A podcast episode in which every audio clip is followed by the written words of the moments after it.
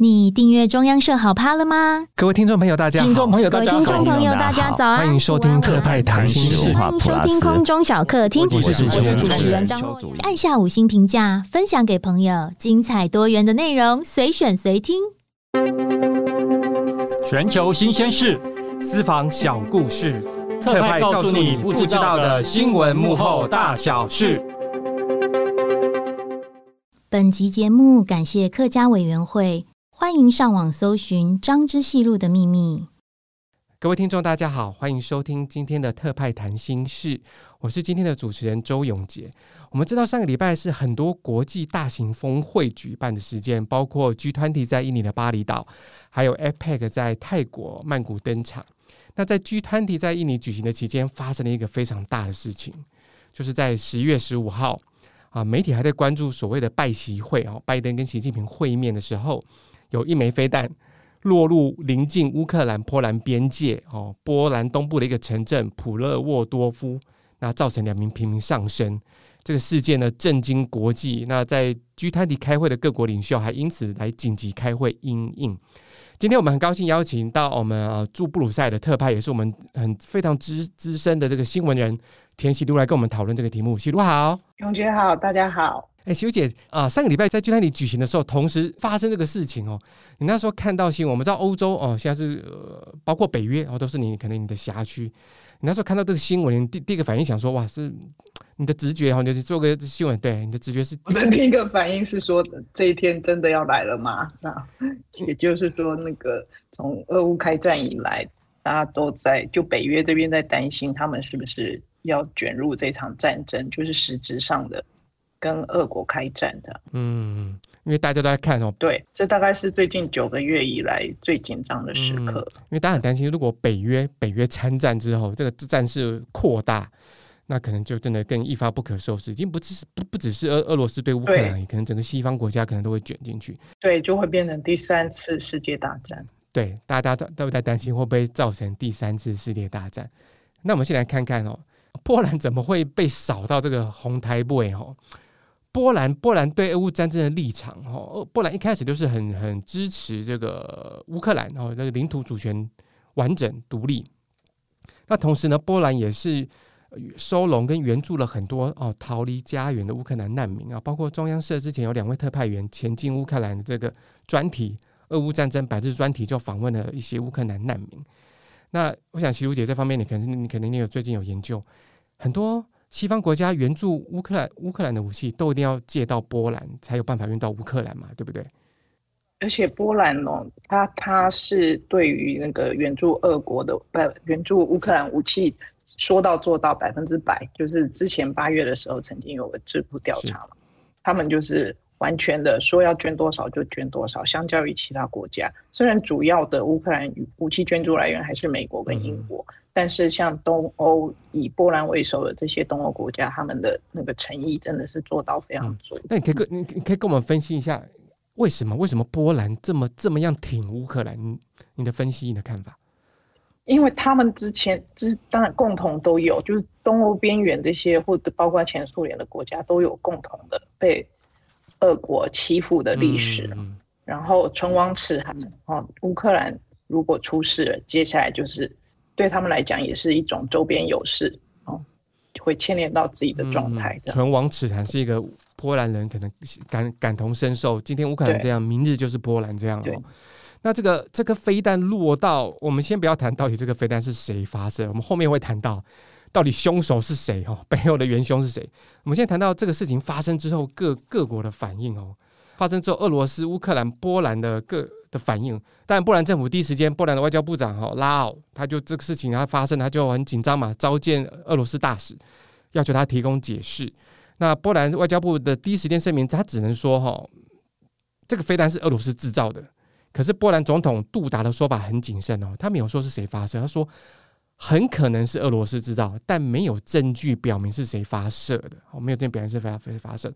啊，因为我们中央社在波兰也有特派员彭维瑜哈，他在当天就发了当地这个领先各家台湾媒体的一个分析。波兰的国营电台 Radio Z，他分析了，根据波兰的安全部门的消息来源，呃，袭击波兰村庄的这个元凶很可能是呃乌克兰武装部队击落的俄罗斯飞弹的残骸，就是说这个飞弹是俄罗斯制作的没有错，但是它怎么会掉到波兰呢？哦，原来是被乌克兰的防空系统也好，被乌克兰的武装部队打打落的。那在这个事情发生之后，当然两位当事人主角了哈，俄罗斯乌克兰是互相撇清啊。俄罗斯说，这个乌克兰外乌克兰外交部长在推特发文说，俄罗斯有现在有对外宣称这个是阴谋论，哈，说这个掉在波兰的飞弹是乌克兰的防空飞弹。当然，乌克兰这方面这方面是不承认的哈，大家不应该相信俄罗斯的的宣传大外宣。那泽伦斯基乌克兰总统泽伦斯基是说。在调查结束前都不能断定飞弹是谁发射的。那乌克兰会派专家参与调查。那俄罗斯方面呢？他当然是当然是说这个说这个飞弹是俄罗斯打过来的，是在破坏这个区域的局势哈，让区域的这个升温的局势在不断的紧张。那美国呢？美国的说法，那个喜如姐，那人家说美国拜登这边怎么看呢？其实美国应该算是很早就掌握到。可能是什么状况？所以美联社有一个消息，就是美国初判这个是乌克兰防空飞弹造成的嘛。那北约其实，在十六号早上就是一就紧急开了一场理事会，对这件事情定调。哦，那他们的说法是说，呃，这件事情就他们的认定，很有可能是乌克兰为了拦截攻击他们的俄国飞弹。所以造成的，嗯、那他们特别强调，这个不是乌克兰的错，哦，罪魁祸首还是发动战争的俄国。嗯、那同时，他们很快就是，其实拜登跟那个北约秘书长斯托滕伯格，还有波兰的总统，在十六日，哎，十五日晚上，其实就有一个三边的会谈，所以他们很快就有共识，要把情势稳定下来。所以北约的定调也包括说。呃，他们认定没有迹象显示这是蓄意的攻击，也没有迹象显示俄国正在准备对北约采取军事行动。所以北约这样一说之后，嗯、大家就是就比较稳定了下来的。嗯，哎、欸，小姐，我觉得这个北约的定调非常的重要，因为现在各方揣测嘛，然后呃，乌克兰乌克兰说法，俄罗斯有俄罗斯的说法，对。对那北约定调说，这个飞弹不是蓄意的攻击，也不是针对北约而来。这某个程度是不是也在告诉这个世界，北约目前还没有要卷入这场战争？对，对他们一直就是北约一直不希望这个战事扩大，但他们同时又必须很积极的支持乌克兰。嗯、其实十六号那一天，北约蛮忙的，他们总共开了三场会议，除了早上这一场呃理事会。去把情势稳定下来之外，本来就排定的就是有一个美国主持的跟乌克兰，呃，就是协调乌克兰防卫的会议。那再来呢，他们还有一场就是连续两天的，就是北约各国的那个防呃武器采购的首长要讨论说他们的武器库存怎么样，因为因为大家的武器库存很多都拿去支援乌克兰。那这三场会议传达的共同的一个讯息哦。就是，呃，包括美国在内，欧洲、北约这些国家会持续支持乌克兰。那他们有一个说法，就叫做 “as long as it takes”，就是不管战争要打多久，他们会持续支持下去。然后第二个讯息是，他们未来对俄国也不会手软的。哦，那在那个武讨论武器库存的会议的时候，他们有特别点到说，呃，请大家赶快把库存补足。越快越好。然后说，除了对因应俄乌战争之外，还甚至包括对其他可能发动战争的军事霸权，他都有在准备。因为他有有一句话说：“哈，他要确保这个北约国家在这个越来越危险的世界，要有足够的防卫跟核阻能力。所以，补足武器库存是他们现在很重要的一件事。”嗯嗯。但我们延延续这个北约在欧洲，甚至在俄乌战争中，它扮演一个很重要的关键角色，哈，东见观战。但我们退一万步来说，如果这颗飞弹掉在波兰飞弹，真的是俄罗斯发射、俄罗斯打的，那我们知道，但波兰也不是好惹哦。你看，喜路奇会跟我们介绍一下，波兰真的不是好惹的。如果真的是这样的话，北约能怎么做？北约现有的机制能够怎么样的反应？北约哦，哎，先讲波兰不是好惹的，他们真的很积极在军事上面。有一些准备哦，包括八月的时候宣布要跟南韩买一百八十辆坦克，一百八十辆，这个很厉害，是要花一千七百多亿元。嗯，那以北约的机制而言哦，它其实大家最关心的就是之前最关切的是北约的条约第五条，它等于说是一条帝王条款，就是缔约的各国同意哦，就是对于他们成员国的。任何武装攻击就要视为对全体成员的攻击。那简单来讲，就很像那个大仲马三剑客那个故事里有一句话嘛：“我为人人，人人为我。”嗯，所以这个就是北约第五条最重要的精神。所以每一个成员国都有义务跟大家一起行动，一起防卫。那我们讲成白话，是不是说我们北约只要有一个成员被打，其他国家的这个成员们都要反反击，fight back 回去？对，对你打他就是打我。嗯我们是共同防御的啊，所以这个是第五条帝王条款。那那之前如果情势真的演变成这样，就会动用到第五条，就是如果那个俄罗斯是蓄意攻击波兰的话，嗯，就很有可能用到这一条。那另外一条是现在这个上个礼拜这个状况比较适用的，也就是北约第四条，它是说有成员觉得他受到威胁的时候，他就可以召集其他成员一起讨论。嗯，所以这是一种预防性外交的做法，就是大家一起讨论看看我们要怎么应应。嗯嗯，等于说第四条的集体协商是在第五条的，我们决定要集体动手之前的一个缓冲的措施。我们现在集体来外交斡旋一下，协商一下，看要不要打，要不要动手或怎么样，对不对？对，一个讨论的机制啊。嗯嗯，对对。那经过这次呃讨论，比如就北约定调，也是告诉大家说。哦，这这真的不是 不是俄罗斯要跟北约开战的一个讯号，要大家稍安勿躁。对，这次是意外。嗯、我是中央社驻布鲁塞尔特派田启如，您现在收听的是特派谈心事。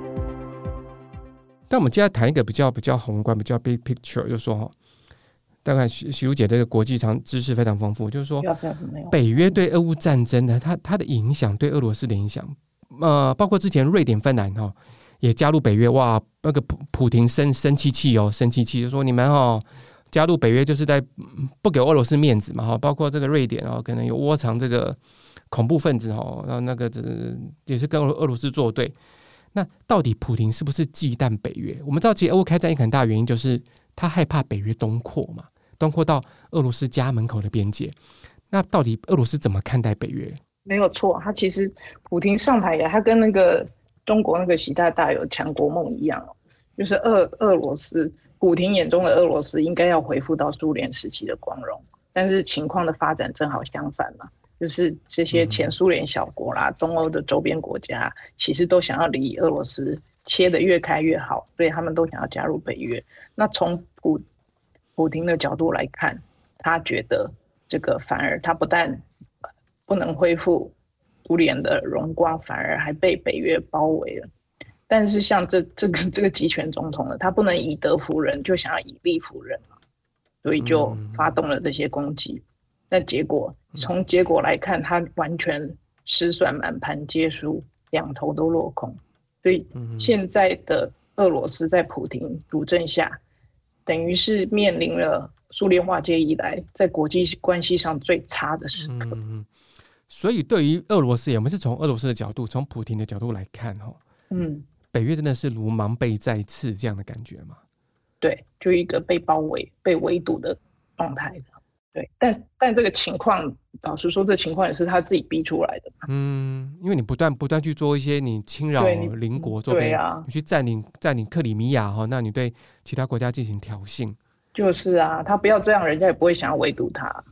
嗯，这个话也送给我们对面的那个。哦，真的，真的，真的，你不要来欺负我，我就不会，就人家就不会来帮忙。对啊，人家也不会害怕。嗯，那所以我们这样讲，其实普京心里还是，虽然他有人说他现在已经发狂、丧心病狂了，立亚公，他心里还是有一点忌惮北约，还是有点怕怕的啦。对，但但因为北约联合起来，就是加上美国跟欧洲，哎，这个兵力加起来，当然绝对远远胜过他。胜过俄罗斯的哈，如果北约大军压境，其实普京也是没有胜算的哈。对，他绝对撑不了多久。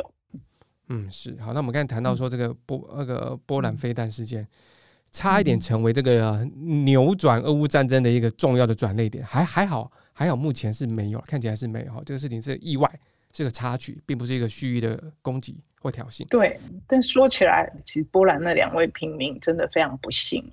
但是，但这件事情其实也让在北约保护伞下的欧洲人或多或少有一点点体会到乌克兰人每天都在过什么样的日子。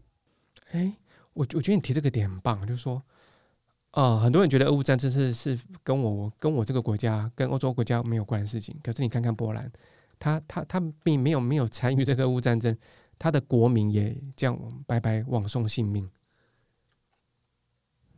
嗯，那所以其他国家，包括德德国啊，或是其他一些欧洲国家，其实要看看，其实你你你不去的俄罗斯，但是你的国民也可能因此而卷入俄乌战争，成为这个受害者哦。嗯，那我们接下来看到，回到这个问题的根本，还是俄乌战争。俄乌战争，你觉得到底什么时候有没有可能会做一个结束？其实很难说，只是目前大部分的评估都是吼。大约不会是在冬季这样，嗯，应该会拖到明年，会拖到明年哈。对，那乌克兰国防部副部长他呃有有预估哦，他预期的是明年春天会结束，但这个前提是他们要反攻克里米亚半岛，嗯、要拿回嗯被俄国侵占的土地。所以对乌克兰而言，他们他们就是会持续坚持到。打真正的胜仗，而不是一个妥协的结果。嗯嗯，我我们知道这个也是让大家有点哦，就是跌破眼镜的。当初只是认为说，俄罗斯退兵，嗯、那乌克兰这这方面可能就愿意休战哦，就是就是我们就终结战争。嗯、但现在不是，现在是乌克兰要拿回他们失去的这个克里米亚半岛。你你觉得这个对，就是坚持最后胜利。嗯，对，你觉得这个这个有有机会吗？但是目前呢、啊，东欧挺。最挺乌克兰的那些国家，其实也大部分也都是这样主张。因为如果不是坚持到最后，那就会回到二零一四年让普丁拿走克里米亚的妥协状态。那我们这九个月来是在拼什么？而且那这样怎么能够保障未来他不会又固态复萌呢？嗯，所以既然要做，就干脆一鼓作气拿回我们被俄罗斯占领的克里米亚半岛。对，就是一次让他得到教训，这样子周边也才能够得到一个大家会比较安心的结果。嗯，否则的话，这个事情可能几年后就会循环嘛。所以现在比比对比谁撑得久。嗯，那我们回到一个但比较想推的比较远啊，俄罗斯有可能动用核武吗？嗯、你觉得既然都打不赢了，现在俄罗斯已经在节节败退了，从乌东乌南。包括赫尔松一些地方哈，其实已经在节节败退。有没有可能他真的打打不赢、撑不下，然后又下不了台，普丁面子拉不下的情况之下动用核武？你觉得有可能吗？我不知道，不过目前包括北约在内，哦，大家的评估都是可能性非常低，除非他疯掉。嗯、但是，你很难预测一个强人领导人他什么时候会发疯。嗯。因为他如果真的动用核武，这已经已经不是俄罗斯跟乌克兰的事情了嘛？对，而且这其实是就是自毁自毁，嗯、就他自己会毁。嗯、如果他他想得清楚，嗯，嗯，他整个经济可能会倒退二十年、三十年，然后那跟国际被国际制裁断绝往来，被国际封锁。对，对，这个这个代价已经超过一场战争所能承受的哈。那我们刚刚提到说，这个到底什么时候可以结束？那像泽伦斯基他自己是说了哈，这个。嗯要结束俄罗斯毁灭性的战争，好拯救成千上万条性命的时候，好已经到了哈。但你要泽伦斯基讲出什么什么时候，他也讲不出来。包括有媒体问他说：“哎，我们可能是呃，在这个明年的明年的夏天，你们可能获得胜利。”就像刚才 那个希露姐讲的，我们这个年代的人才懂这首歌啦。就是有首歌叫《齐秦的大约在冬季》，那泽伦斯基是说大约不会在冬季哈。对。就是不太可能在冬季，那我觉得可能明年春夏之后是比较有希望的。那这时候跟大家补充一个，那当然今前几天那个乌克兰媒体有访问泽伦斯基，好，假设明年明年春天过后你们打胜仗，俄罗斯投降了，你最想做的事情是什么？我先给西鲁姐猜看看哦，可能你有看到这个新闻，你没看到这个新闻，你猜泽连斯基最想做的是什么？好好睡一觉吗？嗯，好好睡一觉。哎、欸，这个真的很不错哎，因为他累了这么。这么久，好好睡一觉，好好睡一觉，对，或是去看场电影，或是看个演唱会，但但泽伦斯基这个人真的很妙，他他还跟他是演员出身哦，那其实很有自己的想法。他说他最想做的事是去克里米亚去看看海，克克里米亚临临海啊靠海边，他想去乌克兰被占领的克里米亚，把它收复之后去那边看看海。我觉得他。他这个这个 idea 其实蛮感性的，这话蛮感性的，而且这也告在告诉全世界，就是对乌克兰而言，拿回克里米亚才叫做战争的结束。对对，所以我觉得他的关键点就 key point 就在这里，拿回克里米亚，我们才得到真正的公理跟正义的实现。对，那我们今天很谢谢喜如姐来跟我们分析波兰飞弹事件。哦，那个前因后果，以及说差一点点，大家很担心会不会演变成第三次世界大战。还好这个时候北约好及时的定调，说这个是意外，并不是针对北约或针对波兰而来，才让这个事情稍稍落幕。不过也提醒我们到一件事情，就是说接下来的俄乌战争要怎么走？那俄罗斯还能不能撑得下去？波兰什么时候可能反攻拿回克里米亚？那我们就诚如这个泽伦斯基讲的，我们希望这场战争能够尽快落幕。让不止让泽伦斯基可以去克里米亚看看海，可以让任何关心自由民主国家、关心乌克兰的人都有机会去克里米亚看看海。今天也谢谢习如跟我们的分享。那各位听众如果有兴趣的话，可以到我们的网页留言、按赞、转载我们今天的的这这一集节目。好，谢谢习如，谢谢各位听众，谢谢谢谢，谢谢大家，谢谢，拜拜，谢谢，拜拜。